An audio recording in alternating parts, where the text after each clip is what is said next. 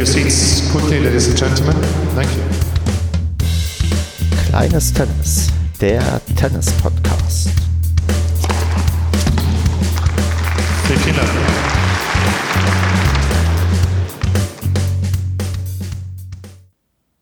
Kleines Tennis, Ausgabe Nummer 19. Wir nehmen auf am 16.07.2020. Mein Name ist Stefan und mit mir dabei ist heute der Albi. Hallo Stefan, freue mich dabei zu sein. Ich freue mich auch sehr, dass du mit dabei bist. Und ja, wir müssen eigentlich anfangen wie immer, denn ohne geht es nicht. Ähm, stell dich doch erstmal vor, deinen Namen habe ich zwar schon gesagt, aber vielleicht, äh, ich weiß gar nicht, ob du deinen echten Namen oder kompletten Namen auch sagen willst, aber sag nochmal vielleicht, in welchem Verein du spielst, in welcher Altersklasse du dich befindest und in welcher Leistungsklasse du gerade dich aufhältst. Mhm. Ähm, ja, ich bin Christian Alf Barschen, Spitzname Albi, wie du eben schon äh, sagtest. Ähm, ich spiele im ja, Landesverband Schleswig-Holstein für den Tennisclub Mölln und mittlerweile in der Spielgemeinschaft mit dem TuS Nusse. Und wir spielen in der Herren 30 äh, Verbandsliga in Schleswig-Holstein. Und meine Leistungsklasse ist äh, 14 und die gleiche wie Friedhelm Funkel, wie ich gestern bei euch erfahren musste. Genau, ich habe nämlich aus irgendwelchen Gründen gesehen, dass Friedhelm Funkel bei irgendeinem Tennisturnier mittelmäßig abgeschnitten hat und dann gleich mal nachgeschaut, was für eine LK er hat und war dann sehr, sehr ähm, überrascht, dass er doch einigermaßen hoch spielt. Also ich frage mich, wie die zustande gekommen ist, weil als Bundesliga-Trainer hast du eigentlich gar keine Zeit, Tennis zu spielen, wenn du am Wochenende ähm, seit Jahren dann immer ähm, am Spielfeld stehen musst. Und die einzige Chance, ja zu spielen, ist eigentlich quasi so ein bisschen im Sommer, Juni, Juli. Und da frage ich mich, wie die, wie die LK14 ähm, und dann noch in dem Alter zustande gekommen ist. Also ähm, war ein bisschen überrascht. Also ich glaube, er hat sich recht schnell hochgearbeitet und konnte sich dann ähm, regelmäßig irgendwie dann auch halten. Also ich habe mal sein ähm, Profil mehr durchgeschaut, weil ich war dann auch neugierig, wie er irgendwie so abgeschnitten hat. Und ähm, jetzt ist es, glaube ich, eher so die letzten Jahre auf Halten ausgewiesen, aber der scheint schon ein gewisses Grundtalent mitzubringen. Also für LK14 brauchst du schon ein gewisses Grundtalent, muss, äh, muss ich sagen. Also ähm, ja, also würde gerne mal gegen ihn spielen. Wir haben bei uns im, im Tennismagazin die, die Rubrik Ein Match mit. Da habe ich schon mal gegen ähm, Moritz Fürste und äh, auch ja, Nikola Kiefer ab und zu gespielt. Und würde mich mal interessieren, ähm, ob die LK14 auch wirklich gerechtfertigt ist. Naja, das ist ja dann auch wahrscheinlich bei euch, kommt noch ein Altersunterschied zum Tragen. Wobei, ich gucke ja auf deinen Jahrgang. Du dürftest, hast ja gesagt, du spielst Herren 30, du dürftest aber auch schon Herren 40 spielen, oder?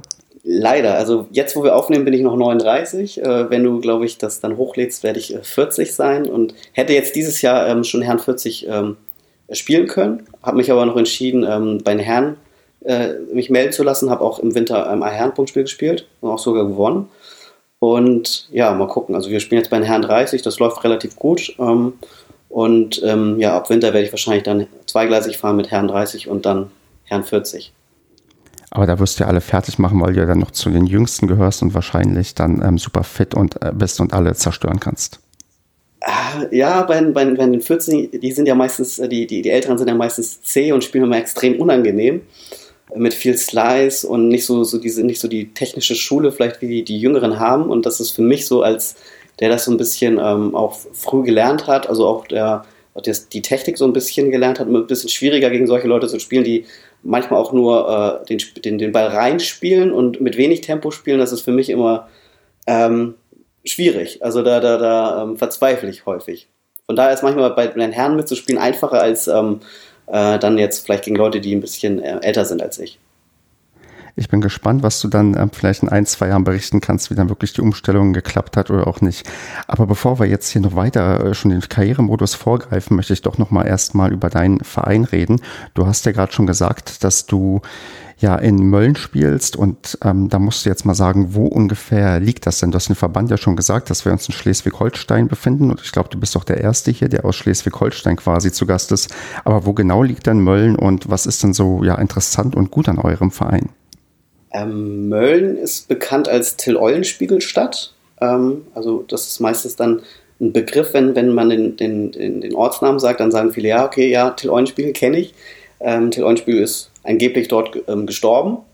Und Mölln liegt zwischen äh, Lübeck und äh, Hamburg. Sehr idyllisch gelegen am See, also mit ganz vielen Seen, sieben Seen. Ähm, und ähm, ja, ich spiele für den Tennisclub Mölln. Das ist, glaube ich, noch einer der wenigen Vereine, die mit K geschrieben werden. Und, und auch, ich glaube, einer der ältesten Vereine in Schleswig-Holstein. Also gegründet wurde 1897 und 1989, mit neun Jahren, bin ich äh, eingetreten, bin dann über einen äh, Freund äh, zum Tennis gekommen, mit dem ich auch damals Fußball gespielt habe. Und bin dann ähm, bis heute ähm, Mitglied. Äh, letztes Jahr wurde ich für 30 Jahre Mitgliedschaft äh, äh, geehrt und ähm, ja, und spiele seitdem auch äh, Punktspiele und alles für den Tennisclub Mölln. Gab eigentlich auch nie Anlass, irgendwo für einen anderen Verein zu spielen. Jetzt gab es eben, dass wir ähm, vor zwei Jahren eben eine Spielgemeinschaft gegründet haben mit dem TuS Nusse. Das ist so ein kleines Dorf, zehn Kilometer von Mölln entfernt.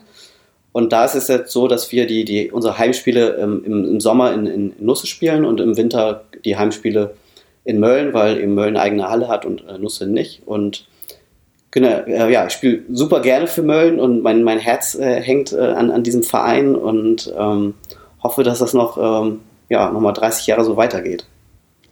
Aber ich habe gerade auch richtig mitgerechnet, du musst doch dann zum 100-jährigen Jubiläum auch schon im Verein drin gewesen sein, oder? Genau, das war ähm, 1997, das war während der US Open, wo da gab es so eine 100-Jahr-Feier.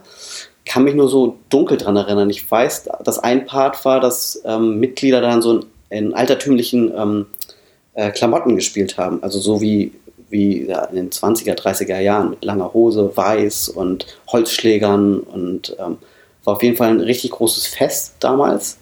Äh, ich war 17 und ja genau, in zwei Jahren sind wir dann 125 Jahre alt und gehe mal davon aus, dass es dann auch nochmal eine große Sause da, da im, im Verein geben wird. Aber so richtig an die 100-Jahr-Feier kannst du dich dann also nicht dran erinnern? Nee, ich muss sagen, ich war da nur zwei, drei Stunden, glaube ich, vor Ort. Also das war jetzt noch nicht so die Partyzeit bei mir, dass ich da auch äh, exzessiv mitgefeiert habe. Und als Teenager hattest du irgendwie was Besseres zu tun? Ja, Tennis gucken auch häufig. Ne? Also das war dann ähm, wichtiger als äh, manchmal auch Tennis spielen. Okay, was ich ähm, noch gesehen habe bei euch, was ich glaube ich bisher noch nicht irgendwie beobachtet habe, habe ich das richtig ja auf eurer Website gesehen, dass ihr Flutlicht bei euch habt? Richtig, genau. Wir haben ähm, drei Plätze, die, unter denen man mit Flutlicht spielen kann. Und das ist schon immer ja, ganz nett. Also ich mache es relativ selten. Es gibt den Platz 2, der ist dann komplett mit Flutlicht. Und ähm, der Platz 4 und 6 könnte man theoretisch auch noch ähm, äh, ein bisschen länger spielen, ähm, äh, wenn es denn dunkel ist. Und ähm, sehe das jetzt auch häufig bei anderen Vereinen, dass sie eben nicht die, die Möglichkeit haben, unter Flutlicht zu spielen. Also für mich ist Mölln auch eine der, der schönsten Tennisanlagen, ähm, die ich kenne, mit so einer großen ähm, Terrasse, wo man auch über alle Plätze gucken kann malerisch so am, am, am Wald gelegen. Was leider ein bisschen doof ist, ist immer relativ windig also zum Tennisspielen. Es ist immer häufig sehr windig in Mölln. Und ich bin jetzt relativ häufig äh, rumgekommen oder viel, viel, viel gesehen an, an Anlagen in Schleswig-Holstein. Und wirklich keine kommt da irgendwie ran ähm, äh, an Mölln. Was leider stört, sind die, die, die, die Sandplätze. Die sind leider nicht so im, im guten Zustand. Ähm, da spiele ich meistens lieber ähm, auswärts, die Punktspiele. Ja, aber euch ähm, zeichnet dann quasi aus, ähm, der, ja, die nette Terrasse, der Wald, ähm, das Flutlicht äh, und sind das so quasi dann die Besonderheiten, warum es auch so toll ist? Dann kannst du es ein bisschen greifbarer vielleicht machen, warum du so ja überzeugt gerade ähm, vom, vom Tennisclub Mölln bist, weil das klingt schon ähm, sehr gut, wenn du sagst, okay, es gibt eigentlich keine schönere ja, Anlage in Schleswig-Holstein, die du bisher gesehen hast. Ah, ich finde es relativ äh, familiär ähm, und ich bin jetzt ja, seit 30 Jahren Mitglied. Ähm, man kennt sich, also die meisten bleiben auch da Mitglied. Wenn man einmal drin ist, ähm, bleibt man dann auch irgendwie drin. Ähm, man kennt sich untereinander, ähm, da sind Freundschaften entstanden fürs Leben.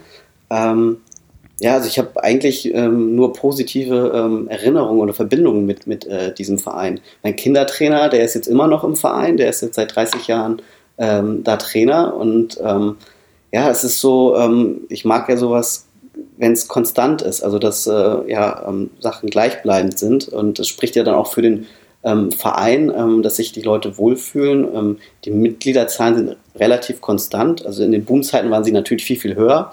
Aber es ist jetzt nicht so, dass Möllner wirklich jetzt extrem darunter gelitten hat, ja, dieser kleinen Tenniskrise eben in den 2000er Jahren vielleicht. Und sind sehr, sehr viele Kinder und Jugendliche bei uns im Verein und ähm, ich finde die Stimmung auch, ähm, ja, also, also ich spiele sehr, sehr gerne für, für, für diesen Verein und ich liebe einfach auch diese Stadt Mölln. Von daher gab es für mich auch nie eine Option, irgendwie zu sagen, ich spiele ähm, äh, für einen anderen Verein oder bin woanders Mitglied. Ich habe zwischendurch in, in Heidelberg studiert, habe da auch ab und zu Training äh, mitgemacht, aber es kam für mich nie in Frage, da irgendwie Punktspiele zu spielen. Bin dann für die Punktspiele dann trotzdem immer von Heidelberg nach ähm, äh, Mölln runtergefahren. Auch ähm, als ich in Hamburg studiert habe, habe ich dann trotzdem natürlich immer in Mölln gespielt und auch in Mölln trainiert. Und für mich ja, war immer Mölln irgendwie die, die absolute Nummer eins und äh, hoffe, dass das jetzt auch noch so bleibt in den nächsten Jahren.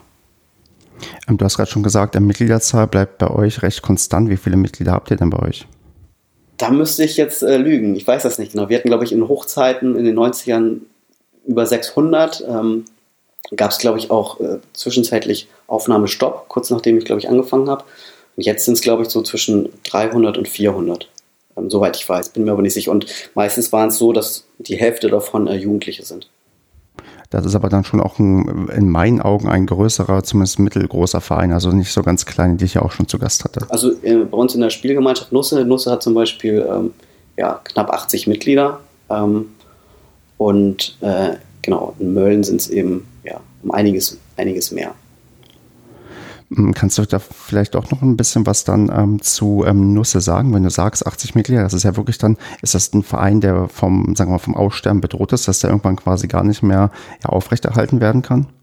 Ja, wahrscheinlich schon. Also es ist ja, Nusse ist, ich glaube, 2000, 3000 Einwohner, ähm, ist so ein kleiner Verein, der mitten im, im, im Wald liegt und besteht eigentlich nur noch aus quasi der Herren 30, Herren 40 äh, Mannschaft und ähm, die, ja, das läuft so plus minus null. Man, man hat so gerade die, die, ähm, die Einnahmen, um die Plätze einmal herzurichten, aber das war's. Und ähm, ja, die Nusser nennen sich immer gern die Gallier, also die Gallier gegen den Rest der Welt. Und bin jetzt auch zwei Jahre jetzt auch Nusser und ähm, merke so ein bisschen, dass es auch so ein schönes Gemeinschaftsgefühl ist, eben, ne, wenn man auch so ein kleiner Verein ist.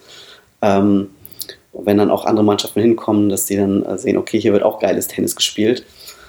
Ähm, aber auf Dauer ist es natürlich schwierig für so einen kleinen Verein, ähm, sich zu halten. Und ähm, vielleicht ist es auch nur eine Frage der Zeit, bis dann Nusse und Mölln dann auch miteinander verschmelzen. Also dass, dass sich Nusse dann äh, auflöst. Also ich hoffe es nicht, ähm, aber mal gucken. Also einen neuen Tennisboom wird es wahrscheinlich nicht mehr geben.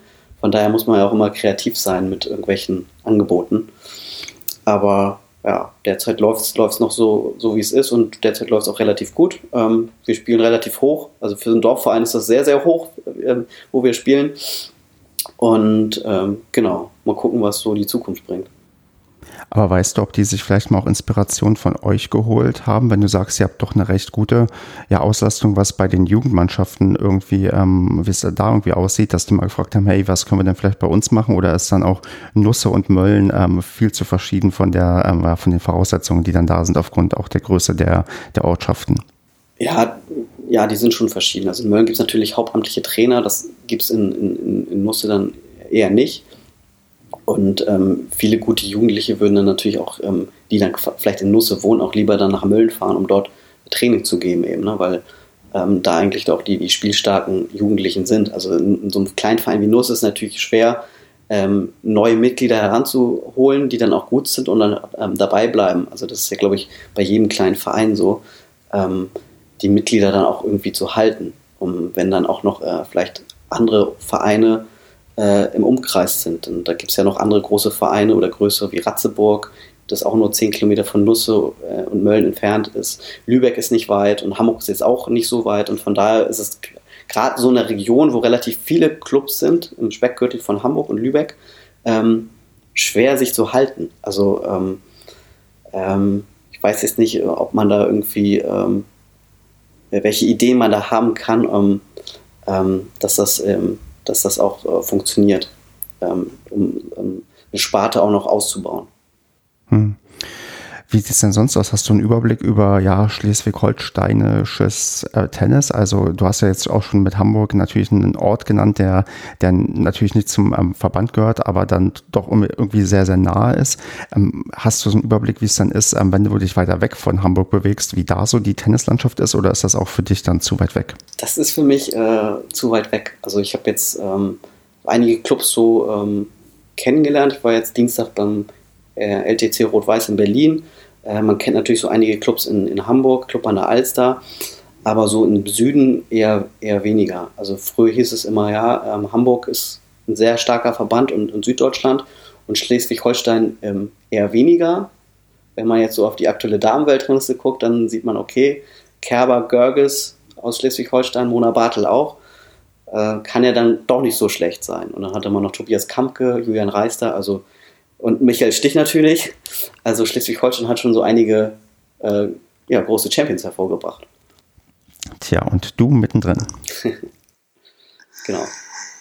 Ja, super. Lass uns dann mal äh, so ein bisschen in den Karrieremodus übergehen, denn da ähm, gibt es so einige Sachen, die haben wir ja auch schon gut rausgehört, weil die angedeutet wurden, denn du bist ja nicht nur Tennisspieler, sondern du bist ja auch beruflich beim Tennis unterwegs. Erzähl mal, was machst du denn so? Nee, genau, was hast du diese Woche gemacht? Diese Woche war ich äh, Dienstag ähm, bei den Bet 1 Aces in Berlin, bei diesem Showturnier. Ähm, ja, in dieser, auf dieser Anlage vom, vom LTC Rot-Weiß auf Rasen. Äh, da haben wir einen Tagestrip gemacht, ähm, Interview mit Matteo Berettini geführt, mit dem Italiener. Das kommt bei uns ins nächste Heft. Also ich arbeite beim Tennismagazin seit äh, 2017. Ähm, genau, wird eine Turnierreportage auch über das Turnier äh, in, in Berlin geben. Am Wochenende ist ähm, dann dieser, dieser zweite Standort da am Flughafen Tempelhof in Berlin. Das sieht ziemlich geil aus. Ähm, da werden wir ähm, nicht vor Ort sein, leider. Mhm. Genau, und ja, ich bin jetzt seit drei Jahren Redakteur beim Tennismagazin und habe ähm, sieben Jahre vorher für, für die Plattform tennisnet.com gearbeitet und habe die auch quasi mit aufgebaut, mit weiterentwickelt und bin dann nach sieben Jahren dann von online zu Print gewechselt. Von, ja, von Tennisnet zum, zum Tennismagazin. Aber du hast quasi dein ähm, Berufsleben lang ähm, als Tennisjournalist ähm, oder zumindest im Tennisbereich gearbeitet oder war irgendwas anderes, was du mal irgendwie gemacht hast? Ich habe eine ganz klassische kaufmännische Ausbildung gemacht ähm, als Industriekaufmann bei der Firma Dräger, die jetzt eigentlich auch in, in aller Munde ist durch die Corona-Pandemie, weil die Beatmungsgeräte herstellen und auch wenn man von der Polizei angehalten wird und da in das äh, Pustegerät reinblasen muss, das ist auch von der Firma Dräger und genau, habe mich danach noch äh, entschieden ähm, zu studieren, ähm, Sportmanagement, Sportjournalismus. Wollte eigentlich äh, äh, eher ins Management, weil ich organisatorisch eigentlich sehr gut begabt bin. Bin dann aber irgendwie ähm, in den Journalismus irgendwie so ein bisschen abgedriftet und habe mir dann so als Schwerpunkt Tennis rausgesucht als Sportart und ähm, ja, bin jetzt quasi zehn Jahre im Tennisjournalismus tätig und genau, also hätte jetzt eigentlich auch nicht gedacht, dass das so lange geht und dass ich auch einmal als Tennisjournalist ende. Also manchmal ist, kommt das Leben irgendwie anders, als man es dann wirklich plant. Und das ist dann quasi auch ähm, dein einziger ähm, Beruf und Job, den du gerade hast, oder ist das auch noch eine Sache, wo du irgendwie noch zu ähm, x Prozent was anderes machen musst, um ja, um zu leben oder um gut leben zu können? Nee, ich bin derzeit nur ähm, ja, Redakteur fürs Tennismagazin, aber kenne mich auch in anderen Sporten auch ähm, extrem gut aus, würde ich sagen. Also nicht ausgeschlossen, dass du irgendwann mal vielleicht auch nochmal die Sportart wechselst und dich auch mal woanders umschaust. Nee, ich würde im Leben eigentlich nie irgendwas ausschließen. Sehr schön. Ähm, du hast gerade schon gesagt, dass es mit Tennisnet ähm, anfing. Magst du dazu so ein bisschen was erzählen? Ähm, weil ich glaube, ähm, ich weiß nicht, wie vielen die Plattform was sagt. Ähm, ich äh, bin ehrlich, ich treibe mich gar nicht auf so viele Tennisplattformen herum und ähm, kann jetzt immer auch gar nicht so viel damit anfangen. Deswegen kannst du mir eigentlich eine ganz nette Einführung mal geben. Was ist eigentlich Tennisnet und was hast du damals quasi die sieben Jahre, die du da gewesen bist, gemacht? Genau, ähm, Tennisnet wurde im Mai 2010 gegründet. Ich bin dann ähm, August 2010 dazugestoßen und wurde dann auch schnell eingesetzt als ähm, ja, quasi Leiter für die deutsche Seite. Also damals war Tennisnet in zwei Seiten aufgeteilt, in eine, eine deutsche und eine österreichische. Tennisnet wird aus Österreich äh, geführt und ich war dann hauptverantwortlich für, für die deutsche Seite und ähm, genau, wir haben dann ähm, Monat für Monat, Jahr um Jahr immer das weiter ausgebaut, ähm, haben dann über das Tennisgeschehen weltweit berichtet, auch Challenger-Ebene, Future-Ebene. Ähm, war auch bei äh, einigen Slams vor Ort, beim Australian Open in Wimbledon und ähm, ja, haben die Marke irgendwie Stück für Stück weiterentwickelt und mittlerweile ist es ja die führende Plattform, also im deutschsprachigen Raum, was im, im Tennis äh, online äh, Journalismus. Äh, gibt noch einige andere, aber Tennisnet ist quasi so die ähm, Marke Nummer eins. Und ja, und irgendwann ähm, habe ich mich dazu entschieden, ähm, Print zu machen und ähm, online so ein bisschen, äh, ja, mich von online ein bisschen zu verabschieden, wobei ich beim Tennis natürlich auch sehr viel online mache, aber habe mich dann irgendwann dazu entschieden, eben eine neue Herausforderung anzunehmen und dann zum Tennismagazin zu wechseln, die natürlich äh, die Nummer eins sind, was äh, Tennisjournalismus sind. Also Print ist dann ja nochmal was anderes als ähm, online. Das merkt man dann relativ schnell, wenn man dann ähm, als im, für ein Printmagazin arbeitet.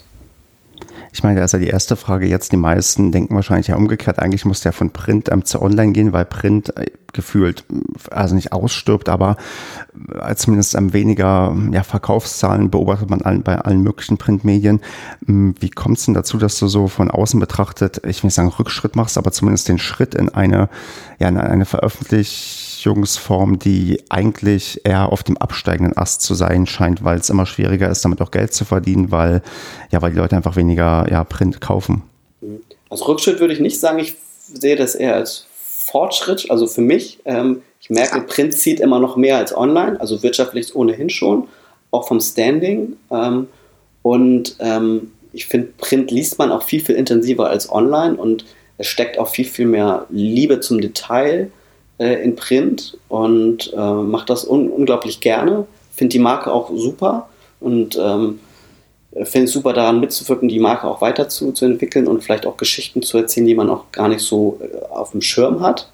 Ähm, und ich liebe es auch, ähm, was in der Hand zu haben. Also diese Haptik, ein Magazin zu blättern mit den Bildern. Und online ist es ja häufig so, dass man ja schnell, schnell, irgendwie mal schnell überfliegen, da ein Video rein, irgendwie da die schnelle News. Und ähm, ich mag eben dieses, Lied, die Liebe zum Detail, dass man da irgendwie versucht, so viel wie möglich Informationen ähm, zu verpacken, was man vielleicht noch nicht wusste und ähm, zu erzählen, die, die vielleicht äh, den, den normalen Tennisfan gar nicht so bewusst äh, sind. Also im nächsten Heft haben wir eine Geschichte. Ich habe mit ähm, äh, einer Amerikanerin gesprochen, die das größte Tennis-Comeback aller Zeiten hingelegt hat, 1983 bei News Open in der Quali. Die lag 06, 05, 040 zurück, hat dabei 18 Matchbälle abgewehrt und das ist ja quasi das Comeback aller Comebacks. Und ähm, genau, die Geschichte erzählen wir im, im, im, im, nächsten Heft. Und bei Print kann man sich dann auch so, ja, so, so quasi nochmal Special Interest, im Special Interest auch nochmal suchen. Und ähm,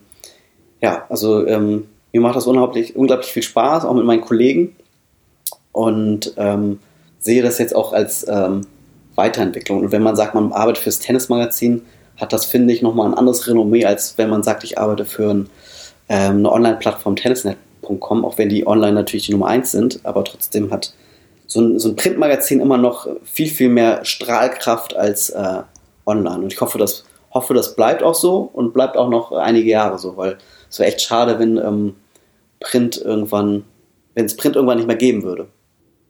Ja, da hast du völlig recht. Und du, ähm, ich erkenne das auch wieder, wenn du jetzt sagst, ähm, das Tennismagazin hat natürlich ein gewisses Standing und man ist ähm, sehr, sehr erstaunt, wenn man sieht quasi auch, wie hoch die Auflage von so einem doch sehr, sehr ja, Special Interest Thema ist, wo man doch merkt, okay, Tennis ist ja doch irgendwie ein, ein, ein Massensport, der dann irgendwie doch in Deutschland ganz viel betrieben wird und wo dann irgendwo halt auch immer dieses Magazin dann landet. Mhm. Genau. Also uns gibt es jetzt äh, mehr als 40 Jahre. Also wir haben nächstes Jahr, glaube ich, die 500. 500. Ausgabe. Äh, die wird bestimmt auch nochmal besonders und ja, hoffe, dass es eben wir ähm, mindestens die, die 50 Jahre erreichen und noch viel, viel, noch viel, viel länger. Und ähm, genau, wir sind immer auf der Suche nach äh, neuen Themen. Jetzt gerade in der Corona-Zeit ist natürlich, wenn, wenn, wenn wenig Tennis gespielt wird, wird ist es nochmal umso herausfordernder, ähm, sich Themen zu suchen, auch abseits vielleicht des Profitennis. Aber ähm, ja, also mit den Kollegen ist das, also die brennen alle für den Job und da ist es eigentlich auch ähm, relativ äh, einfach, ähm, ja, so ein Magazin dann auch mit viel, viel Leben und auch viel, viel Liebe zu füllen. Da, da würde ich jetzt mal dann ähm, konkret die praktische Frage stellen. Du hast ja gerade schon erzählt, dass ihr diese Wahnsinns-Comeback-Geschichte in der nächsten Ausgabe thematisieren werdet. Wie hat man die denn gefunden? Weil ich kenne ich kenn mich ja auch, ich klicke mich mal gerne durch Wikipedia-Artikel durch und ähm, suche irgendwelche spektakulären Sachen und finde dann mal hin und wieder auch was, wo ich denke, boah, interessant oder faszinierend, dass das so und so passiert ist. Aber wie war das denn bei euch? Also wusste jemand von diesem Comeback? Weil 1983 in der Quali ist jetzt schon, das steht nicht unbedingt, das hat nicht unbedingt einen eigenen Wikipedia-Artikel. Da muss man schon, glaube ich, ein bisschen bisschen mehr suchen. Hm, wie habt ihr das denn gefunden, wenn du mir das verraten darfst? Ja, ich interessiere mich immer generell für solche skurrilen Sachen, kuriose Rekorde und auch sehr, sehr viel, sehr, sehr viel Statistik. Und ich hatte damals für, für Tennisnet ähm, Artikel gemacht zu den größten Aufholjagden im Damen-Tennis und Herrentennis. Dann habe ich ein bisschen gewühlt im, im Internet und hatte da eben diese Geschichte von dieser Barbie Brumlett äh, gefunden, die eigentlich auf der WTA-Tour nie ein Begriff war. Die, glaube ich, äh, die vier Jahre gespielt, war nur die Nummer 60 der Welt und da hatte ich eben damals für Tennisnet die, ähm, ja, die größten äh, Aufholjagden oder Comebacks da aufgeführt von, von jedem sechs. Und als ich, beim, als ich dann beim Tennismagazin war, habe ich gedacht, okay, man könnte das ja nochmal ein bisschen intensiver beleuchten, mit ihr sprechen, ähm, dass sie da so ein bisschen von, von damals erzählt. Und dann habe ich letzte Woche mit ihr per Zoom eben ja, telefoniert dann hat sie ausführlich eben über ihr Comeback da ähm, geredet eben, ne? War, war dann eben in, in Texas, ähm, wo sie jetzt ist und hat dann ausführlich und war auch sehr, sehr interessiert irgendwie und die Augen haben geleuchtet, als sie darüber geredet hat. Also ich wusste gar nicht, dass das, ähm, dass sie etwas Historisches damals äh, geleistet hat und konnte sich dann auch sehr, sehr gut an, an, an die Geschichte erinnern und ich weiß nicht, ob das jetzt für, für jeden Tennisspieler ein Traum ist, irgendwie 06, 05, 040 hinzulegen und dann zu gewinnen. Normalerweise ist, ist das eher ein Albtraum, weil man eigentlich denkt, ja, okay, man hat eh verloren. Ähm, aber generell mag ich so ein bisschen zu wühlen, auch zu, zu Geschichten, die so ein bisschen äh, skurril sind und kurios. Im vorigen Heft hatte ich ein Interview gemacht mit ähm, zum zehnjährigen Jubiläum zum Match zwischen Isner und Mahü. Da gab es diesen Reporter von der BBC, der vorher noch nie ein Tennismatch kommentiert hat und äh, ihm wurde das Match Isner gegen Mahü in Wimbledon 2010 äh, zugeteilt, was dann ja als äh, längstes äh, Tennismatch einging mit elf Stunden. Und mit dem habe ich dann auch ein bisschen noch über diese, ja, über diese skurrile Sache äh, gesprochen und über die Erlebnisse. Und ähm, ja, also ich, ich mache gern so ähm, Themen, die vielleicht nicht so, äh, so ein bisschen abseits vom Mainstream sind, auch so viele, was mit Statistik und Rekorden ver verbunden ist und ähm, ja, versucht da so ein bisschen immer auch ähm, das Netz äh, ja, zu durchforsten und ähm, genau, habe viel, viel bei Tennisnet auch darüber berichtet, über, über viele, ähm, ja, viele Sachen, die, ähm, die vielleicht den normalen Tennisfan äh, nicht so bewusst sind. Und ich habe jetzt auch viel, viel äh,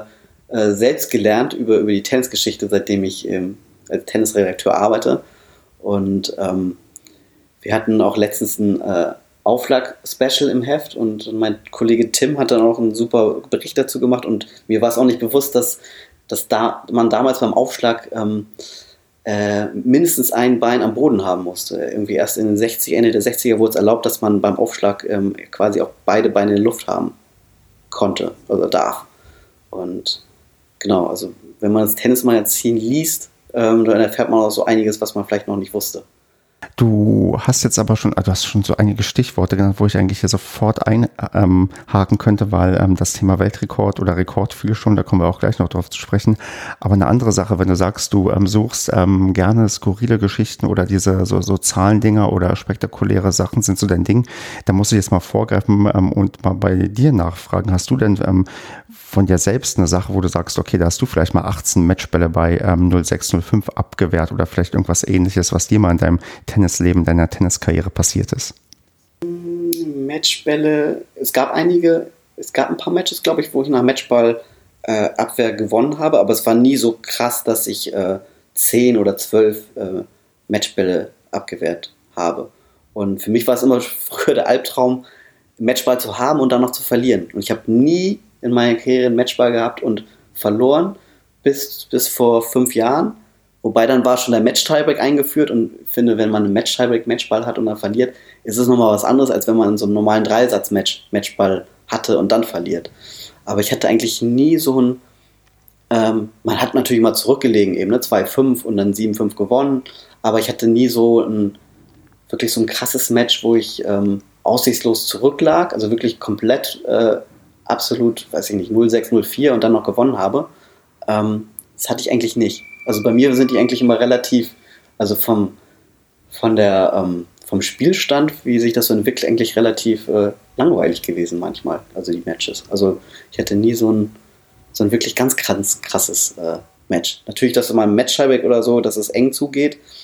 Ähm, oder auch, dass ein Spiel über drei Stunden geht, das war früher auch mal normal, aber war nie so, dass ich irgendwie Matchbälle in der Serie ähm, abgewehrt habe und dann noch gewonnen habe.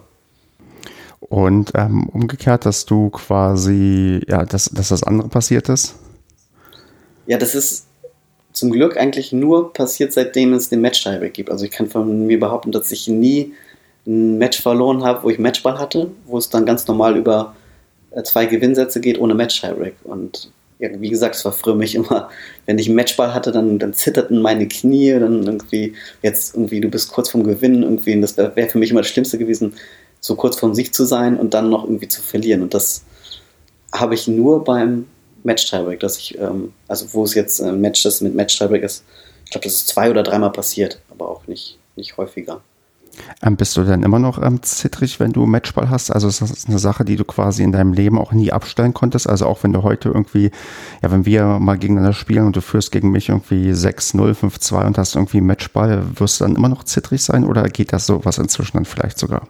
Es, hängt immer vom Gegner ab. Also bei, bei, manchen Matches weißt du ganz genau, okay, äh, also bei, bei, bei mir bei wenigen Matches nehmen jeden Gegner mal tot ernst, aber bei, es gibt natürlich Matches, wo du weißt, okay, das kannst du jetzt gar nicht äh, verlieren eben, ne? auch wenn du, wenn es dann vielleicht irgendwie nochmal irgendwie, dass du irgendwie ein bisschen rumdaddelst. Aber normalerweise ist es, so, ist es immer noch so, dass ich ultra nervös bin, wenn es äh, Matchball ist. Also vor vier Wochen hatte ich dann mein erstes Verbandsligaspiel bei den Herren 30, hatte den ersten Satz 1-6 verloren ähm, kam überhaupt nicht zurecht. Habe den zweiten Satz dann 6-1 gewonnen. Und dann ging es in den Match-Tiebreak und dann hatte ich, ähm, war ich auch sogar kurz vorm Spucken, weil irgendwie, weil es relativ warm war und ähm, habe dann eben 9-6 geführt, hatte eben drei Matchbälle. Äh, der Gegner hat dann zwei Matchbälle abgewehrt, relativ gut. Und dann hatte ich Aufschlag. Ähm, ersten Aufschlag weit ins Aus oder ins Netz und den zweiten Aufschlag ist so, oh, jetzt bitte, bitte kein Doppelfehler. Hab den irgendwie ja, relativ komisch getroffen, aber dafür gut. Und dann hat er den Return ins Netz gesetzt und dann war die leichtere groß. Also dieses Gefühl, diese Anspannung beim Matchball und wie sich dann das löst in, in ja, quasi Erleichterung und auch Freude, das ist, ähm, das ist immer noch vorhanden. Also früher war das noch viel, viel doller vorhanden. Also als man klein war, da war ich dann vor dem Match auch super, super nervös, beim Einspielen schon. Und bis sich die Nervosität dann irgendwie legte, das hat dann immer richtig lange gedauert. Also ich war eigentlich dann nur in Matches, wo ich wusste, okay, der ist jetzt viel, viel besser als ich. Äh, da kann ich auch, äh, da habe ich nichts zu verlieren. Da war ich dann immer äh, relativ locker. Aber wenn man dann selbst dann gut spielte und dann äh, merkte, okay, scheiße, ich kann äh, gegen den wirklich gewinnen, dann wurde man wieder zittrig. Also das, ähm, also bei mir ist das bis heute so geblieben. Und ich glaube, ähm, durch den Match-Tiebreak wird das ja auch immer noch enger. Dann ist es nochmal was anderes, wenn man einen Matchball hat bei 9-8 im Match-Tiebreak, als wenn man Match, Matchball hat bei 5-30, äh, 5-3, äh, 40-30. Ist nochmal ein viel krasseres Gefühl, im Match-Tiebreak äh, einen Matchball zu haben, wenn es eng ist, als ähm, im normalen Dreisatz-Match oder Zweisatz-Match. Ähm, hast du mal im Training ähm, diese mentale Komponente irgendwie mal in deinem Leben ja trainiert bekommen oder wurde das mal thematisiert oder ist das auch so eine Sache, die ja eigentlich entweder kann man es oder man kann es nicht bei dir? Äh, ich habe nee, ich habe mich damit eigentlich wenig beschäftigt. Also ich glaube, dass ich mental früher sehr, sehr gut war in der Jugend, weil ich extrem ruhig war, so wie Stefan Edberg. Wenig, äh, wenig geschimpft und ähm, immer ruhig geblieben. Und das ist dann irgendwann ins Gegenteil gedriftet, dass ich dann irgendwie völlig unruhig war, ganz schnell angefangen habe zu schimpfen mit mir selbst und negativ war auf dem Platz. Und das war dann so, in der Phase, wo man wusste, okay, man ist besser als der Gegner. Ähm, ähm, man, man muss, man erwartet von sich, dass man auch gewinnt. Und dann, wenn es dann nicht so läuft, dann wird man schnell negativ und, und schimpft. Und hatte mir eigentlich immer vorgenommen, die letzten Jahre, dass man wieder so zur, zur, zum alten Kind irgendwie zurückkehrt, der es so in sich ruht und ähm, so ein bisschen auch die, die, die Liebe zum Spiel hat. Ähm, mittlerweile ist es so, dass man ähm, ja quasi gewinnen will irgendwie und so ein bisschen vielleicht so die Liebe zum Spiel dabei auch irgendwie ähm, äh, vergisst, weil man ein bisschen mehr auf, aufs Ergebnis äh, äh, schaut. Das ist krass. Gefühlt ähm, höre ich schon wieder so eine Art, sagen wir mal, ja, Rückschritt, weil bei den meisten ist es ja umgekehrt, die in der Jugend ähm, ganz viel schimpfen und mit sich irgendwie hadern und ähm, fluchen, dass man dann mit der Zeit vielleicht auch ruhiger wird, weil man merkt, das bringt irgendwie nichts, weil so ist es bei mir. Ich bin inzwischen auch deutlich ruhiger als noch ähm, jetzt mit ähm, 16, 17 und ähm, das bringt tendenziell auch was. Aber bei dir ähm, ganz interessant, dass du jetzt quasi den, ja, den anderen Schritt gemacht hast und ähm, mehr mit dir selbst haderst. Ja, genau. Also mir ist es komplett, komplett das Gegenteil. Ich bin jetzt nicht mehr so, so nervös wie früher vom, vom, vom Punktspieler, vom Tennismatch. Ähm, glaube aber, dass, dass es eine gewisse Grundnervosität auf jeden Fall braucht, um äh, gut zu spielen und sich auf zu fokussieren. Das ist bei mir so ein bisschen äh, ver verloren gegangen. Also ich bin jetzt im Match auch nicht mehr so super konzentriert, ähm, wie, wie es vielleicht noch äh, vor, vor 20 Jahren der Fall war. Ähm, genau, und dann, das führt manchmal dann dazu, dass man äh, auch ähm, äh, ja, sehr, sehr viel schimpft auf dem Platz und man hat dann auch irgendwann die, diese Erwartung, man, oh, man hat ja früher mal so und so gespielt und man war, war so und so gut und hat diese Erwartung und wenn man die dann nicht erfüllt, da hilft auch nicht, sich einzureden, irgendwie, ja, okay, wenn man nur einmal in zwei, drei Wochen spielt, kann man jetzt auch nicht viel erwarten. Irgendwie, man hat dann immer von sich noch im Kopf, oh, ich habe früher mal so und so gespielt, das sah so mal früher so und so aus, ich war mal so und so fit eben, ne? Ähm, ist irgendwie schwer, sich von solchen Gedanken irgendwie zu befreien, irgendwie. Und ähm, ich habe jetzt selten so wirklich so, so Matches, wo ich wirklich komplett fokussiert bin, irgendwie im Tunnel. Ähm, ähm, außer jetzt vielleicht irgendwie bei wirklich Matches, wo es wirklich um, um, um wirklich äh, was geht, zum Beispiel im Aufstiegsspiel, wo man sich dann wirklich vornimmt, okay, ich versuche jetzt komplett ruhig zu bleiben. Ähm, Im Einzel ist es dann immer noch ein bisschen schwieriger als im Doppel. Also im Doppel hat man ja dann zum Glück noch einen Partner und dann ähm, da bin ich ohnehin ruhiger, wenn, wenn, wenn ich mit jemandem zusammenspiele. Ähm, dazu vielleicht mal, ähm, bevor wir dazu kommen, äh, hast du mal Bücher gelesen zu dem Thema? Weil ich habe nämlich tatsächlich diese Woche mir ein Buch bestellt und ähm, das mal quasi ähm, angefangen zu lesen bezüglich ja der, ähm, ja der Konzentration und auch der mentalen Komponente beim Tennis. Du meinst The Inner Game of Tennis, glaube ich. Ne? Das habe ich, glaube ich, bei dir auf, auf Twitter gesehen. Genau, ne? genau das habe ich auch, aber ich kann mich an den Inhalt nicht mehr erinnern.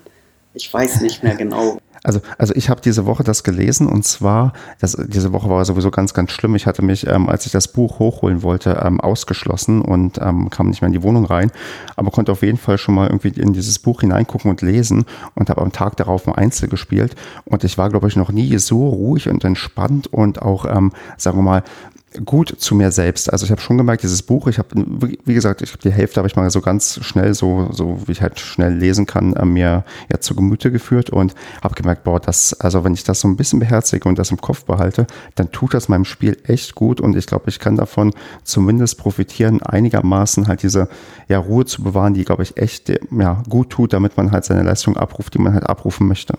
Mhm. Ähm, ja, wie gesagt, ich habe ähm ich müsste es mal wieder hervorkramen und darin lesen. Ich habe auch Winning Ugly von Brad Gilbert, ähm, aber da geht es ja ein bisschen mehr so ums Profitennis, aber das habe ich auch noch im Regal, aber da ist jetzt wenig haften geblieben, also von, von beiden Büchern, so wo, nicht, wo manchmal denkt man, okay, das stand in dem Buch, in dem Buch, kann ich jetzt irgendwie nicht so, so sagen. Also müsste ich vielleicht mir nochmal zu Gemüte führen. Ich empfehle dir das mal vielleicht. Also von dem, was du gerade gesagt hast, ich glaube, das könnte helfen, wenn man ähm, bereit ist, das zu beherzigen, was da drin steht. Okay. Ja, mal schauen. Hm, aber du hast schon gesagt, ähm, Doppel ist für dich eine Sache, die ist dann vielleicht ein Stückchen einfacher. Und ich habe auch das Gefühl, wenn ich mir deine Statistiken angucke, dass du tatsächlich im Doppel auch ähm, besser abschneidest. Oder liege ich da falsch? Ah, ich habe das jetzt selbst gar nicht so im Kopf, weil ich auch keinen äh, My Big Point äh, Zugang habe. Ähm, also früher war es so, dass ich im Einzel deutlich stärker war als im, im, im, Doppel und auch viel, viel lieber Einzel gespielt habe als Doppel, weil ich mich nicht so am Netz so, so wohl gefühlt habe. Mein Aufschlag war relativ schlecht. Ähm, mittlerweile spiele ich relativ gerne Doppel und ich würde sagen, ich habe da auch extreme Fortschritte gemacht. Und es hängt dann immer damit zusammen, ähm, mit wem man dann spielt. Ich habe jetzt natürlich das Glück, dass ich ähm, in einer Mannschaft spiele, wo, wo, wo, wo die, die Spieler auch besser sind als ich und auch am, am Netz auch besser agieren als ich und ähm, besser aufschlagen und ähm, habe dann in den äh, die Erfahrung gemacht, dass ich vor allem mit, mit Leuten gut spiele, die eben gut aufschlagen, gut Volley spielen und ich komme dann so ein bisschen mit meiner Returnstärke und ähm, ja, und dass ich äh, von der Grundlinie eben relativ solide spiele und meine Doppelbilanz, ja, ich glaube, in den letzten Jahren habe ich nur ein Doppel verloren. Aber das hängt natürlich auch immer vom, von den, von den ähm, Gegnern ab. Also wir haben jetzt äh, vor zwei Jahren noch relativ niedrig gespielt. Und ähm, ja, aber diese, die Liebe zum Doppel, die ist echt äh, die ist, äh, gestiegen. Also ähm, und man spielt auch ein bisschen befreiter auf, weil ähm, man hat ja zum Glück einen Partner an der Seite und wenn man, mit, wenn man sich mit dem gut versteht, ist das dann äh, auch nochmal einfacher als ähm, ja, wenn man irgendwie wild zusammengewürfelt wird und mit jemandem spielen muss, ähm, der das dann auch nicht passt, vielleicht von der Spielart. Und, äh Ähm, was tut dir denn besonders gut als Partner? Eher jemand, der vielleicht auch so wie du, ähm, vielleicht ein bisschen extrovertiert auf dem Platz ist oder ein bisschen lauter oder brauchst du da vielleicht auch eher einen Ruhepol, der das irgendwie dann von dir so ein bisschen ausgleichen kann? Gibt es da irgendwie so eine pauschale Antwort, die du geben kannst, mit wem du da auch gerne zusammenspielst, mit welchem Spielertypen? Im, Im, Doppel bin ich, bin ich dann eher der Ruhepol. Also ich spiele dann, mein bester Freund ist ein bisschen, äh, bisschen mehr extrovertierter als ich und mit dem ich jetzt auch in, in Nusse häufiger Doppel spiele, der ist dann auch ähm, äh, das Gegenteil von mir eben. Sehr groß, aufschlagstark, volleystark, extrovertiert und das harmoniert ähm, richtig gut. Und ähm, hinzu kommt, dass ich auch lieber auf der Rückhandseite retourniere, ähm, was bei den meisten Rechtshändern ja nicht so ist. Die spielen ja meistens lieber Vorhand. Und ich würde sagen, meine Rückhand ist solider und deshalb spiele ich meistens lieber auf der, auf der Rückhandseite. Und ähm, von daher ergänze ich mich meistens. Also ich habe jetzt wenige, wenige ähm, Spieler oder Kollegen, mit denen ich wirklich überhaupt nicht im Doppel zurechtkomme. Normalerweise ähm, ähm, lief das immer richtig gut im, im, Doppel. Also auch wenn man nicht gewinnt eben, aber trotzdem hatte man immer ein gutes Gefühl.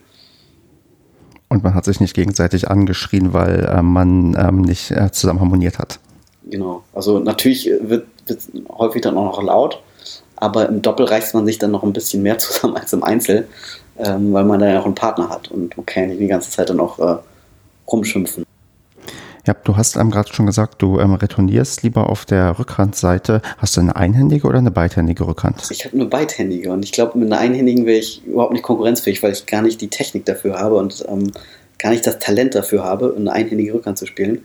Also bei mir im Verein sind sehr, sehr viele, die, gerade die Älteren, spielen alle äh, eine einhändige Rückhand. Da würde ich sagen, wenn die eine beidhändige spielen würden, wären die zwei Klassen besser. Und meine Stärke ist eben, dass ich mit der Rückhand sehr, sehr, sehr, sehr solide bin und wenig Fehler mache auch äh, einiges an Tempo vielleicht generieren kann und gerade in der Defensive extrem gut bin ähm, mit, äh, mit meiner Rückhand. Und ähm, ja, das wurde jetzt immer so mehr zur, zur, zur, zur Stärke eben. Ne? Also, dass, da, dass ich da relativ äh, stabil bin auf der Rückhand. Und bei vielen ist es ja häufig so, dass die Rückhand die Schwachstelle ist, gerade bei den Einhändern. Wenn man dann ein bisschen hoch mit äh, Spin auf die einhändige Rückhand spielt, ist dann, also bei vielen, so gerade in, in, in meinen Spielstufen, das dann meistens so diese Achillesferse ist. Und ähm, dann hat man mit meinem Rückhand Cross, mit der dann stabil ist, ähm, häufig dann auch Vorteile. Ähm, bist du denn auch sonst jemand, der den, ähm, sagen wir mal, du hast ja gerade so ein bisschen gesagt, in der Defensive kommst du anscheinend ganz gut zurecht. Bist du denn auch jemand, der auch im Einzel eher defensiv unterwegs ist und ähm, lieber den Ball im Spiel hält oder kannst du auch ähm, aggressiv und ähm, ja, Druck machen? Also ich würde mich jetzt als ähm, absoluten Konterspieler bezeichnen. Also so ein bisschen, ich würde jetzt sagen, äh, Nikola Kiefer, Leighton Hewitt, so die Schule, dass man ähm, die Gegner so ein bisschen lockt, auch so versucht ein bisschen ans, ans Netz zu locken und dann die ähm, zu passieren. Also ich fühle mich da, also ich fühle mich in der Defensive unglaublich wohl. Jetzt nicht mal so, so wie vor, vor, vor 15 Jahren, wo man dann noch ein bisschen fitter und schneller war. Ähm, aber ich war eigentlich immer der Spieler, der auf Sicherheit gespielt hat und nur wenn es sein muss, ein bisschen aggressiver gespielt hat. Also wenn es wirklich nicht lief, dann dass man was anderes ausprobiert. Und ähm, hat sich jetzt im Laufe der Jahre so ein bisschen gedreht. Also ich spiele jetzt völlig, na, völlig anders nicht, aber ich spiele schon anders als früher, auch viel offensiver, gehe häufiger ans Netz, aber trotzdem die, die Spielart ist immer noch so, dass man den, den Ball versucht ähm, im Spiel zu halten, mit wenig, wenig Risiko. Also auch ein bisschen diese Schule von Gilles Simon. Es gibt ja verschiedene Ansätze, vom Tennis. Also manche spielen ja irgendwie so viele Winner wie möglich äh, zu produzieren. Bei mir ist es so, so wenig Fehler wie möglich ähm, zu machen. Und ähm, dann ist es manchmal dann auch schwer, dann sich diese Fehler zu verzeihen eben. Ne? Also das gehört ja im Tennis auch hinzu, dass man dann abhaken muss. Und das ist dann gerade so, wenn man dann in der Offensive viele Fehler macht, also wenn man ins Netz vorrückt, dann ähm, denkt man sich, okay, warum, warum mache ich das denn? Dann spiele ich auch lieber wieder von hinten eben. Ne? Aber um sich weiterzuentwickeln, muss man natürlich eben auch ähm, ja, die Offensive ein bisschen mehr äh, trainieren. Und versuche jetzt gerade eben mal so ein bisschen, so ein bisschen mehr, mich noch mehr zum Allrounder zu entwickeln, als es vielleicht ähm, vor 10, 20 Jahren der Fall war.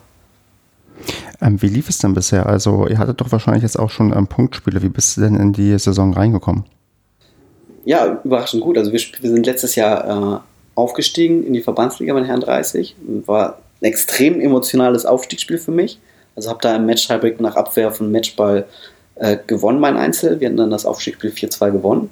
Ähm, äh, sind dann in die Verbandsliga in Schleswig-Holstein aufgestiegen. Also ich habe vorher nie, ich hatte einmal eine Saison in der Verbandsliga bei, bei den Herren einmal gespielt und sonst immer durchgängig Bezirksliga, also jahrelang. Ähm, und spiele jetzt dieses Jahr die erste Saison in der Verbandsliga im Sommer bei den Herren 30. Und wegen Corona war es ja noch unklar, was dann passiert, aber bei uns äh, läuft die Saison ganz normal. Wir hatten schon zwei Spiele. Hab, das erste Spiel haben wir in, ähm, in Elmshorn gespielt, beim Lawn Tennis Club. Das ist der Heimatverein von Michael Stich. Ähm, also wird so deklariert, dass es der Heimatverein ist. Und genau, da hatte ich dann mein erstes Punktspiel. Und dadurch, dass ich wenig Spiele mittlerweile in den letzten Jahren, also wenig Spielpraxis habe, ist es nochmal schwer auch ins, ins Match, Match, zu finden. Hatte dann den ersten Satz 1-6 verloren, den zweiten hat das ja vorhin schon beschrieben, den zweiten 6-1 gewonnen und dann im Match-Tiebreak 10-8 gewonnen. Doppel haben wir auch gewonnen, wir haben das gesamte Punktspiel 5-1 gewonnen. Und im zweiten Punktspiel ähm, haben wir auch gewonnen. Also für uns war das total überraschend, dass wir in der Verbandsliga was gewinnen. Das zweite Punktspiel haben wir auch gewonnen, 6 0. Da habe ich, äh, da ich auch nur Doppel gespielt. Da habe ich Doppel gespielt mit meinem besten Kumpel und das haben wir dann im, im Match-Tiebreak gewonnen. Und jetzt kommen im August noch zwei Spiele gegen Mannschaften, die wahrscheinlich deutlich besser sind als wir. Ähm, und ja, mal gucken, wie es so weitergeht. Also bislang hätte es besser nicht laufen können. Also wir haben jetzt, seitdem es die, unsere Spielgemeinschaft gibt, äh, haben wir nur ein Punktspiel verloren in, äh, in knapp, knapp drei Jahren. Das ist schon herausragend, ähm, aber ich ähm, verstehe dann das auch richtig. Ihr habt tatsächlich auch auf Verbandsebene nur eine Vierermannschaft, die dann am antritt. Genau, also ab Landesliga greift äh, die Sechsermannschaft. Und für mich, ich finde es auch ein bisschen schade. Also ich habe ja jahrelang Sechsermannschaft gespielt. Die wurden dann, glaube ich, 2010 bei uns im Verband aufgelöst, sodass es nur ab Landesliga Sechsermannschaften gibt. Und ähm, ja, ähm, für uns, wenn wir jetzt wirklich tatsächlich in die Landesliga aufsteigen, aufsteigen sollten, was ein absolutes Wunder wäre, wäre es für uns schwierig, eine Sechsermannschaft voll zu bekommen, weil wir relativ wenig äh, Leute sind. Aber generell finde ich dieses Flair von einer Sechsermannschaft sehr, sehr, sehr, sehr, sehr, sehr, sehr viel besser als äh, eine Vierermannschaft, weil da, da, da gibt es auch Sieg und Niederlage. Also da gibt es kein Unentschieden, kein 3-3. Da gibt es entweder eine Mannschaft gewonnen und die andere hat verloren. Das fand ich damals immer viel, viel besser als äh, so ein Unentschieden. Also auch gerade beim Aufstiegsspiel. Wenn es dann Unentschieden steht, stehen würde, dann kommt es ja auf die Sätze an und dann vielleicht dann auch noch auf die Spiele und ähm, das macht so ein bisschen schwieriger. Vor allem, wenn man dann eine gute Nummer 1 hat, die dann zwei Punkte dann macht, ist, finde ich, eine Sechsermannschaft meistens auch fairer als eine Vierermannschaft. Und vor allem, weil du da auch dann manchmal diese Dramatik bauen kannst, dass irgendwie das letzte Doppel entscheidet und das vielleicht in den Match-Tiebreak geht und wo es dann nochmal richtig spannend wird und darum geht, okay, wer holt jetzt das Punktspiel oder wer holt es halt nicht. Genau, also ich habe, also in der Sechsermannschaft habe ich extrem bittere Niederlagen erfahren mit Mölln, aber habe auch äh, sehr, sehr schöne Siege gefeiert. Also, also gerade im Sommer dieses, dieses Gefühl mit der Sechsermannschaft und äh, vor allem, wenn man untereinander auch sehr gut befreundet ist, das war, das war herausragend. Irgendwie vermisse ich das auch so ein bisschen. Und ähm, von daher keine Sechsermannschaft mehr. Es gibt Match-Tiebreak. Also die, diese Lust am Punktspiel, die hat so ein bisschen abgenommen in der, in der letzten Dekade. So ein bisschen, leider. Hm, das, das, ich, ich, ich höre, also das leider kaufe ich dir sehr, sehr gut ab, denn du hast mir ja damals eine E-Mail geschrieben, wir könnten äh, drüber reden und ich zitiere jetzt über das Besondere an Punktspielen und ähm, ich unterstelle mal, das Besondere ist halt dieses ähm, Sechser Gemeinschaftsgefühl, was man da hat oder gibt es noch eine andere Sache, die für dich so diesen Flair oder diese ja, äh, Besonderheit von ähm, Punktspielen irgendwie ausmacht? Ähm, ja, das ist, ist eben diese Sechsermannschaft. Im Winter haben wir sowieso immer mit einer Vierermannschaft äh, gespielt, aber im Sommer war es dann so, ähm, ja, man hat sich auf einen langen Tag eingestellt. Ähm, das, es war irgendwie was Besonderes in der, in der, in der Sechsermannschaft äh, zu spielen. Vor allem, wenn es dann im Doppel dann auch dann äh, nach einem einzelnen 3-3 steht und ähm, dann vielleicht nur noch ein Doppel läuft, es steht dann 4-4 und dann ähm, alle gucken zu, äh, alle, ähm, alle zehn anderen, die dann da drumherum stehen und, und vielleicht noch mehr. Das, ähm, es hatte dann irgendwie, es hatte einfach mehr, mehr Charme als jetzt ähm, die Vierermannschaft. Und äh, dann wurde ja noch der Match-Tieback eingeführt. Und ja, für mich hat sich dann so die Arithmetik des Spiels so ein bisschen verändert und äh, nicht zum Positiven. Und, und alle, mit denen ich spreche, die, die lehnen eigentlich auch diesen Match-Tieback eigentlich äh, zumindest im Einzel ab. Also im Doppel kann ich mich dran, dran gewöhnen oder habe mich auch dran gewöhnt. Aber im Einzel finde ich es immer noch, ähm, ja, ich finde, dass es damals über die ein Großteil der Tennisspieler hinweg entschieden wurde. Also, dass, dass dieser Match-Tieback eingeführt ist. Und ich finde, das ist auch keine äh, gute Sache für den Tennissport. Also auch für die Entwicklung im, im deutschen Tennis.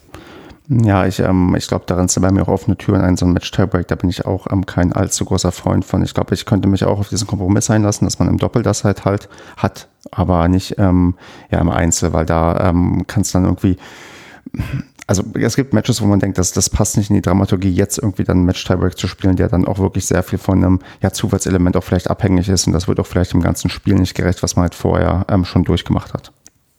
Ja, also ähm, ich habe jetzt immer enge Match-Tiebreaks gespielt und eigentlich äh, war es häufig so, dass ich die Match-Tiebreaks verloren habe, wo ich dachte, okay, ich gewinne den dritten Satz ohnehin schon. Und bei, bei einigen Matches war es so, dass ich dann den Match-Tiebreak gewonnen habe, wo ich dachte, okay, im dritten Satz hätte ich wahrscheinlich verloren. Also ich fand es immer relativ äh, ungerecht. Und ähm, ja, also ich habe dann, hatte dann auch eine negative Bilanz gleich äh, zu Beginn und dann ist es natürlich schwierig, dann auch sich äh, damit anzufreunden, wenn man dann die meisten verliert. Und ich kam dann immer früher über die Fitness und dann auch die Ausdauer, dass ich hinten raus immer besser wurde. Und ähm, ja, ein Matchschreibig war dann irgendwie er hatte immer das Gefühl, es wird der äh, bestraft, der so ein bisschen ähm, äh, mehr Risiko geht, also gerade in unserer Spielstärke. Also der irgendwie ein bisschen mehr probiert, äh, wird dann bestraft. Also war jetzt so mein Eindruck, weil ich halt zu viele, zu viele match verloren habe, die ich eigentlich nicht hätte verlieren dürfen. Und ähm, ja, dann kam dann so ein bisschen auch diese Antipathie gegenüber dem match Also selbst wenn ich jetzt alles gewinnen würde, die nächsten Zeit, würde ich trotzdem genau das Gleiche sagen. Also ich finde den ich finde den einfach, äh, also für einen Zuschauer ist es vielleicht spannend von draußen äh, zum Gucken, aber für mich ist das so, also nee, das, ich, ich mag es überhaupt nicht. Hm.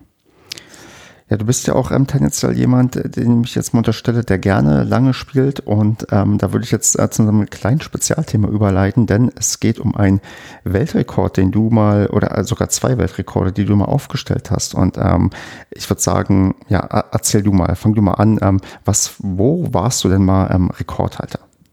Äh, es waren sogar drei Weltrekorde. Ähm, ähm, genau, ich habe äh, mit einem Freund und einem Tenniskollegen das längste Tennis-Einzel der Welt gespielt. Das war im Jahr 2003. Da haben wir eben 25 Stunden und 25 Minuten am Stück gespielt und sind dann auch ins äh, Guinness Buch der Rekorde gekommen. Ähm, gab dann ein Zertifikat und äh, war ein Riesenereignis. Und ein Jahr später haben wir dann einen neuen Rekord aufgestellt im Tennis-Doppel. Da haben wir 30, äh, 33 Stunden und 33 Minuten gespielt. Und ähm, vier Jahre später, 2008, haben wir diesen Einzelweltrekord nochmal verbessert. Da haben wir dann ähm, 30 Stunden und 30 Minuten gespielt und äh, ja, mit, alle, alle drei Rekordversuche wurden auch offiziell anerkannt vom, vom Guinness-Buch mit äh, Urkunde, Zertifikat. Die hängen bei mir schön äh, in der Reihe in der Wand und ähm, genau, das war jetzt, ich wollte unbedingt mal was Besonderes äh, schaffen im, im, im, Tennis. War jetzt nie ein talentierter Spieler und das war jetzt so die Möglichkeit, irgendwie mal was zu schaffen, wo man richtig stolz ist und ähm, ja, will die, diese Momente da von diesen drei Weltrekorden auch nicht missen. Wobei der mittlerweile so hoch ist, dass man gar nicht drüber nachdenken kann, ähm, den nochmal zu verbessern, diesen Rekord. Wo, wo steht er aktuell? Ich glaube, der steht irgendwie in den 60er Stunden. Ich glaube, ich, wenn ich mich nicht täusche, ist er, ist er auch in Schleswig-Holstein in Bagda Heide. Und ich kann ja aus Erfahrung sprechen. Also, ja, also schwierig da die, die Regeln einzuhalten eben. Ne? Also man muss natürlich erstmal so lange auch wach bleiben und ähm, ja, ich, ich, ich weiß nicht, wie es bei denen lief, aber es ist natürlich, äh, ähm, ja, bleib erstmal so lange wach und spiel auch so lange Tennis und dann beachte noch die Regeln, da diese, die, die vom, vom Guinness Buch aufgestellt äh, werden. Also ähm, ja, also von daher würde ich es mir jetzt auch nicht zutrauen, den nochmal zu verbessern, gerade in, in, dem Alter, wo man jetzt auch ist. Ähm, aber erzähl mal, welche Regeln muss man denn da ähm, besonders beachten oder wie war denn der Modus, den ihr dann irgendwie ausgetragen habt, wo ihr euer Rekord Einzel gespielt habt? Ja, also als wir, als wir den ersten Rekord machten, da, da saßen ja, mein Freund und ich ähm, mit zwei Tennismädels oben auf der Terrasse zusammen und haben irgendwie über die längsten Tennismatches geredet und haben wir dann ein bisschen, damals gab es ja noch kein Smartphone und dann haben wir ein bisschen geredet, irgendwie, wo, wo müsste, wo, wo liegen der Rekord? Und dann habe ich dann im Internet nachgeguckt und habe ich dann einfach gesagt, wollen wir das nicht mal machen? Und dann ging das ganz schnell. Ich habe beim Guinness-Buch angefragt, die haben mir die Materialien zugeschickt, was man beachten muss und ähm, haben wir den dann offiziell beantragt. Ähm, und äh, genau, man muss den Rekord eben komplett auf Video aufzeichnen. Ähm, dann hatten wir so eine, so eine Kamera, die das komplette Geschehen aufgezeichnet hat. Man muss ganz viele Dokumente ausfüllen. Es müssen ganz viele Aufsichtspersonen da sein. Es muss ständig unter ärztlicher äh, Beobachtung stehen. Äh, man braucht zwei beglaubigte ähm, Schreiben, ähm, die das also von, in dem Fall waren es bei uns der Bürgermeister und noch jemand anderes, äh, die das bezeugen und dann auch äh, hinschicken.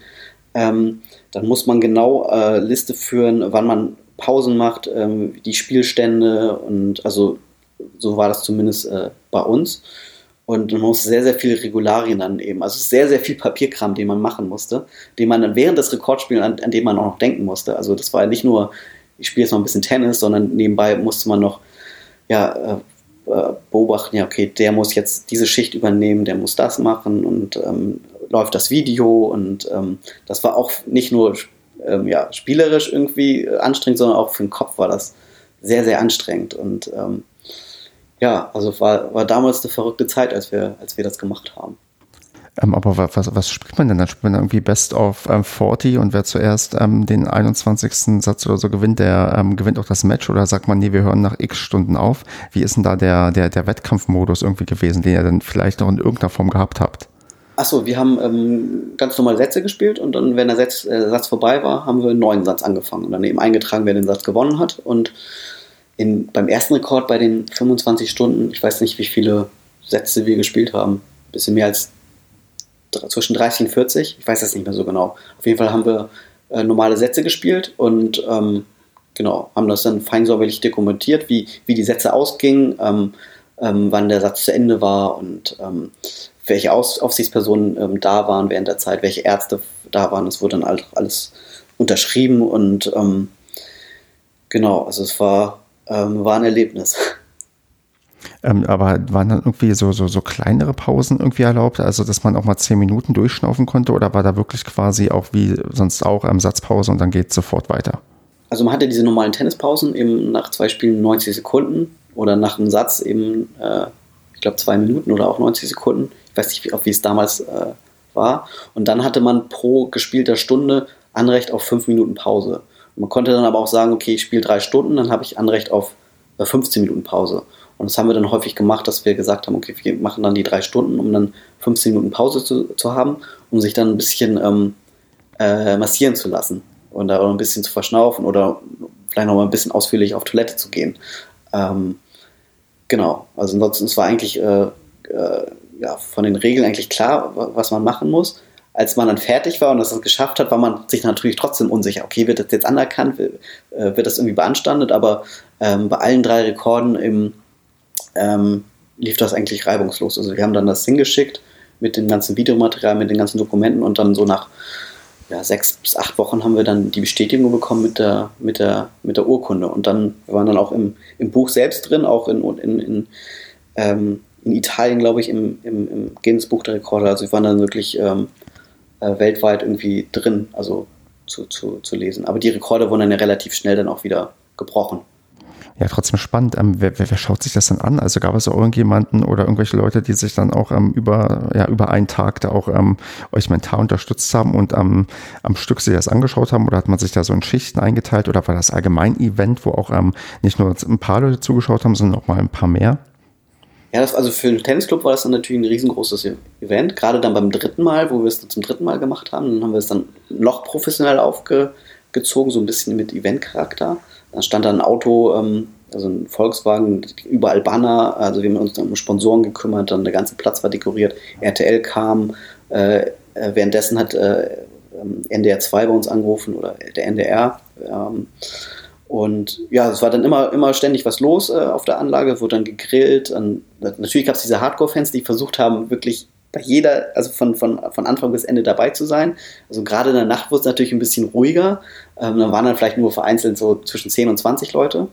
Und zum Schluss waren dann vielleicht ähm, äh, an die 200. Also es kamen dann auch einige vorbei, die eben nichts mit Tennis zu tun hatten. Also die dann äh, in Mölln waren und sich das einfach mal ähm, anschauen wollten, weil das dann auch groß die, durch die Presse ging, dass dann ein Rekordversuch ansteht. Und ähm, ja, es war dann irgendwie für, für den Kopf natürlich auch äh, anstrengend, diese ganzen Eindrücke äh, um den Platz herum. Dann musste man sich aufs Spielen so ein bisschen konzentrieren und dann auch ähm, die ganzen Regularien äh, im Kopf haben, dass man da ja nichts irgendwie falsch macht. Und ähm, genau, und ähm, ja, es war, es war ein Erlebnis. Und ich, von daher kann mein Neffen oder meinen Kindern, wenn es sie dann geben sollte, dann irgendwann sagen, ich stand mal im Guinness-Buch der Rekorde. Ähm, ja, was schon eigentlich sehr geil ist. Ähm, wer gratuliert denn dann am Ende danach? Ich meine, da, da gibt es ja wahrscheinlich einige, die dann vorbeikommen und ähm, sagen, hier, also den Bürgermeister hast du ja schon gerade genannt hast, der als Zeuge irgendwie da war, der hat ja bestimmt noch gratuliert. Gab es auch andere Personen, die Rang und Namen hatten, die ähm, dann danach noch zu euch gekommen sind oder euch irgendwie eine, ein Kärtchen geschrieben haben? Äh, nee, also es ging dann natürlich ähm, ähm, durch die Presse und ähm, viel Pressearbeit gemacht mit, mit äh, Nachbericht und ähm, RTL war da, ähm, die Bildzeitung war, glaube ich, ja, die, die Bildzeitung war im letzten Rekord da, aber so ähm, prominente, also waren jetzt, äh, also nicht vor Ort, also jetzt nennenswerte, also die jetzt über den, über den, ja, vielleicht Tennissport hinaus bekannt sind irgendwie. Nee, ist ja auch ähm, dann ähm, nicht so wichtig, aber wie, die wichtige Frage ist dann, ähm, wie schnell kommt man danach, danach, ins Bett und wie lange schläft man, nachdem man dann über einen Tag ähm, Tennis durchgespielt hat? Ah, schwierig. Also häufig war es so, dass es ja auch äh, beim, beim ersten Rekord war es sogar so, dass es erst um 18 Uhr losging und man hatte schon mehrere Stunden in, in den Beinen. Ähm, und war schon, als, es, als, der, als der Rekordversuch losging, schon ja eigentlich so ein bisschen, ähm, ja, bisschen, ja, angedockt so ein bisschen. Also man kam jetzt nicht frisch auf den Platz, aber damals war, war man ja jung. Ne? Also ich war ja in den 20ern, als ich das gemacht habe.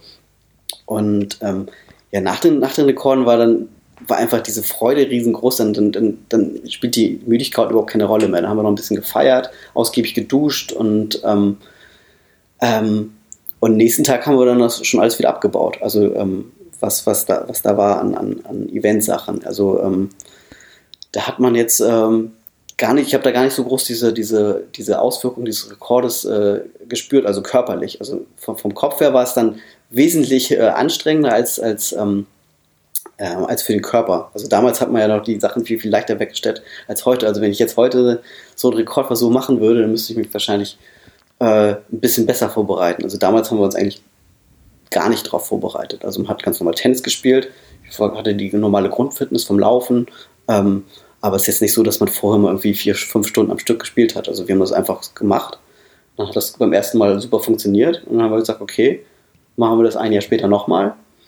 Und dann vier Jahre später, wegen, wegen eines besonderen Anlasses, haben wir dann gesagt, okay, versuchen wir es nochmal. Dann, dann versuchen wir nochmal den Rekord zu brechen. Ähm, willst du den besonderen Anlass verraten? Äh, ja, ähm, der, die, die Mutter meines Freundes, mit dem ich den Rekord gemacht hatte, hat dann äh, Diagnose Hirntumor bekommen. Und dann haben wir gesagt, okay, was können wir machen? Und dann haben wir gesagt, okay, wir machen nochmal diesen Rekordversuch und äh, machen das zugunsten der deutschen Hirntumorhilfe. Und haben dann auch währenddessen irgendwie ähm, ja, Spenden eingesammelt und ähm, äh, haben dann ähm, ja, gesammelt. Da ist auch einiges zusammengekommen an, an Geld. Wir hatten relativ viele Sponsoren beim, beim dritten Rekordversuch. Ähm, die Mutter von meines Freundes war dann auch vor Ort ähm, und war dann sehr, sehr emotional, als wir das geschafft haben. Also dieser dritte Rekord war wirklich der, der wirklich äh, in Erinnerung geblieben ist, also am, am meisten. Und ja, die Mutter meines Freundes ist dann äh, ja, leider dann ein paar Monate später äh, gestorben. Aber generell war das so wirklich so ein richtig geiles Event, was wir zusammen da auf die Beine gestellt haben. Heutzutage hätte man das noch, noch mal um einiges professioneller machen können, aber es hatte einfach so einen familiären Charme und ähm, ähm, ja, da, da, lief eigentlich alles richtig gut. Also da, da, super Bilder entstanden, super Videos. Also das sind so Erinnerungen, die, die man einen, wie, die, die auf Dauer bleiben. Also es war, also der dritte Rekordversuch 2008 war so wirklich was, was ganz, ganz Besonderes für mich. Also muss ich dich auch quasi nicht fragen, glaube ich, was ähm, dein Highlight in deiner Tenniskarriere war. Ich würde fast vermuten, das sind genau halt diese Rekorde und die ganzen Erlebnisse, die dann auch drumherum passiert sind. Ja, also, also als, als Spieler auf jeden Fall, auf jeden Fall diese drei, drei, drei Rekorde. Also jeder Rekord. 2004 haben wir diesen Doppelrekord da gemacht, da war es dann auch nochmal eine andere Atmosphäre. Das ist so ein Rekord, den es jetzt auch nicht mehr gibt. Also den haben wir auf Dauer, der wurde rausgenommen aus der Wertung. Ähm, da haben wir als gemeinsames Doppel gespielt gegen immer wiederkehrende Partner oder Doppel, die dann jede Stunde oder alle zwei Stunden gewechselt haben. Und der Rekord wurde dann irgendwann von Guinness irgendwie rausgenommen, dass, er, dass man den nicht mehr beantragen kann. Also den haben wir jetzt auf, auf Ewigkeit.